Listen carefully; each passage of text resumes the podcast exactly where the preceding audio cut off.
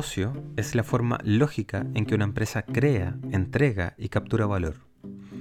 Las empresas y los emprendimientos requieren de un relato coherente que conecte la propuesta de valor con un segmento de clientes claro a partir del cual generar fuentes de ingresos. El Business Model Canvas es una herramienta desarrollada por Alexander Osterwalder en conjunto con 114 colaboradores de todo el mundo.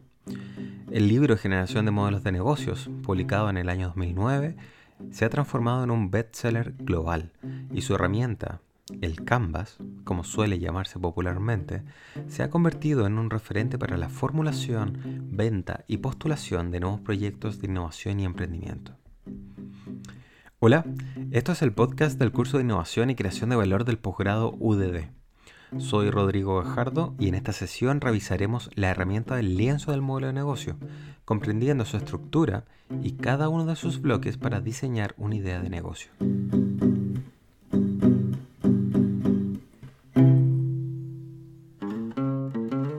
Y Cubo y Postgrados UDD presentan el curso Innovación y Creación de Valor.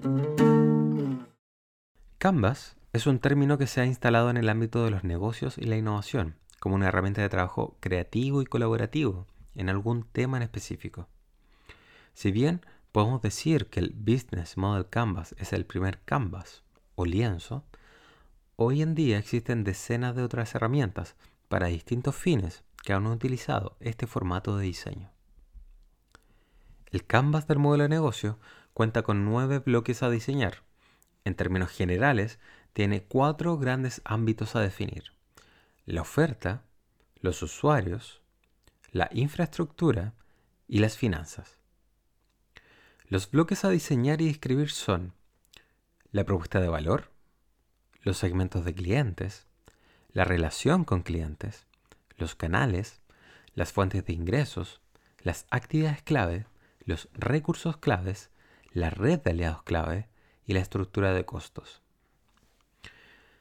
En general, un modelo de negocio puede ser diseñado a partir del segmento de clientes, habiendo identificado un nicho con necesidades no satisfechas, o de la propuesta de valor, habiendo desarrollado una solución sin un segmento de clientes claro.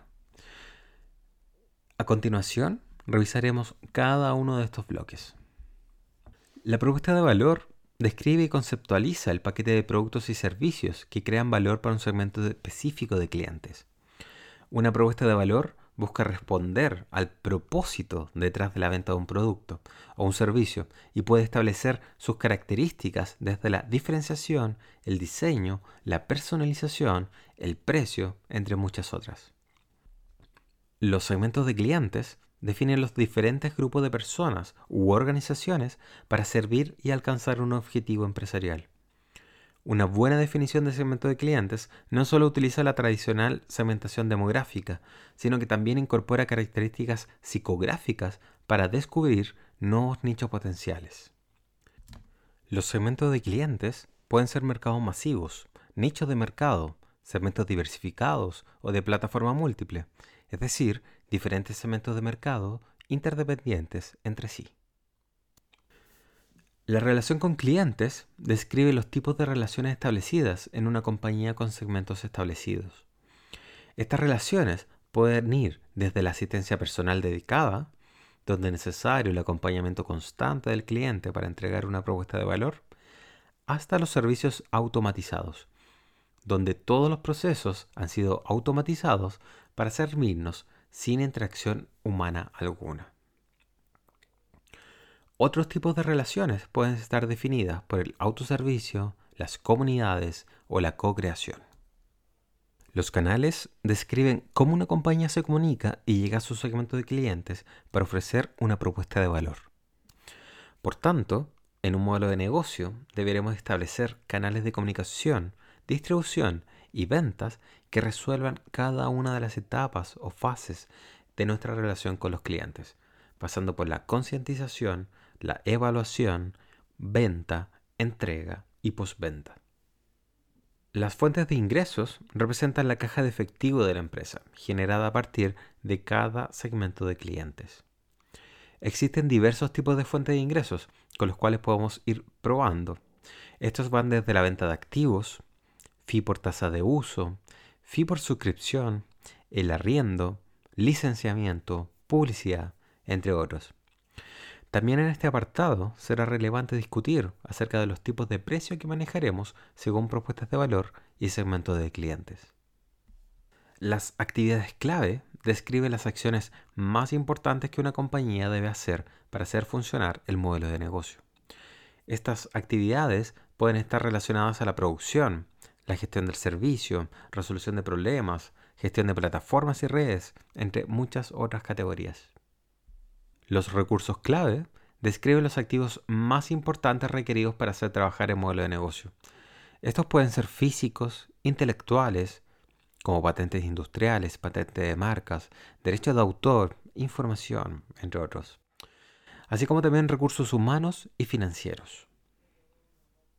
Las empresas requieren de aliados para llevar adelante su proyecto, por ello, en este bloque se describe la red de proveedores y socios que hacen trabajar el modelo de negocio, habiendo diversas motivaciones para aliarse, entre ellas la optimización y la economía, la reducción de riesgos e incertidumbre, la adquisición de recursos o actividades determinadas.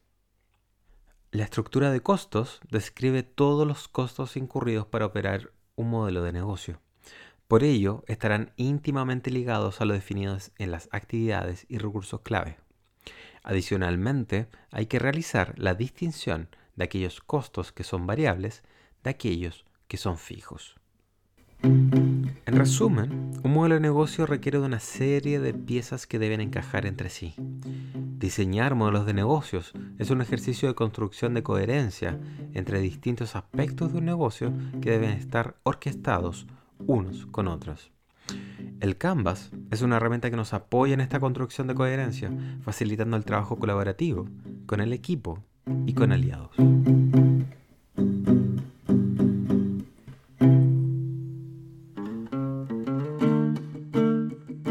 Esto fue el podcast del curso de innovación y creación de valor del posgrado UDD. Más adelante nos escucharemos en una nueva sesión para conocer más sobre la innovación y los distintos métodos y enfoques para llevarla a cabo. Chao.